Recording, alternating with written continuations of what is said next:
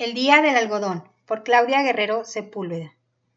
En el verano de 1924, los rotarios propusieron el proyecto de implantar entre los laguneros la costumbre de organizar una feria que atrajera la atención sobre lo que se producía en la comarca y así promover un mayor número de transacciones comerciales. La laguna era el productor de algodón más importante de México, con una superficie de 62.315 kilómetros y una población de alrededor de 331.000 habitantes, entre las poblaciones de Torreón, Gómez Palacio, Lerdo, San Pedro de las Colonias, Matamoros, Viesca, Parras, Pedriceña, Cuencamé, Nazas, San Bartolo, Mapimí y San Juan de Guadalupe.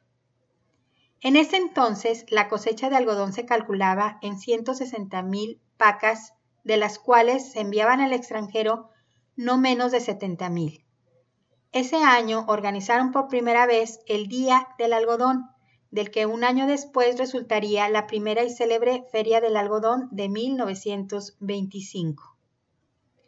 El Club Rotario ofreció la Copa Spíndola al algodonero que presentara, antes que ningún otro, una paca de algodón de planta verde de ese año y en condiciones normales de evolución. Hubo gran interés y en diversos ranchos principiaron lo más pronto que pudieron las pizcas y se prepararon los despepitadores. El 12 de julio de 1924 llegó a la casa Figueroa y de la Mora, procedente del rancho Guadalupe Matamoros, un carro tirado por seis mulas de 1.45 metros de alzada,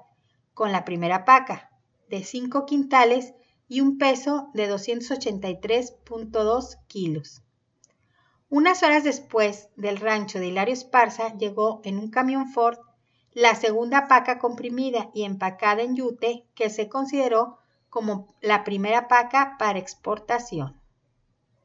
El programa del Día del Algodón incluyó un desfile en el que formaron parte la banda de clarines,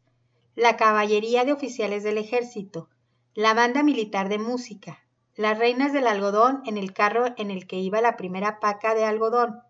los charros de la Asociación Nacional de Charros de la Laguna, el carro con la segunda paca del año, autoridades civiles y militares, rotarios, agricultores, comerciantes, carros alegóricos, la orquesta típica Torreblanca, automóviles adornados, cabalgata de rancheros, grupos y delegaciones obreras y el grupo de matachines. El Día del Algodón fue un noble esfuerzo que demostró el vigor regional de nuestra comarca y que sin duda la proyectó al futuro.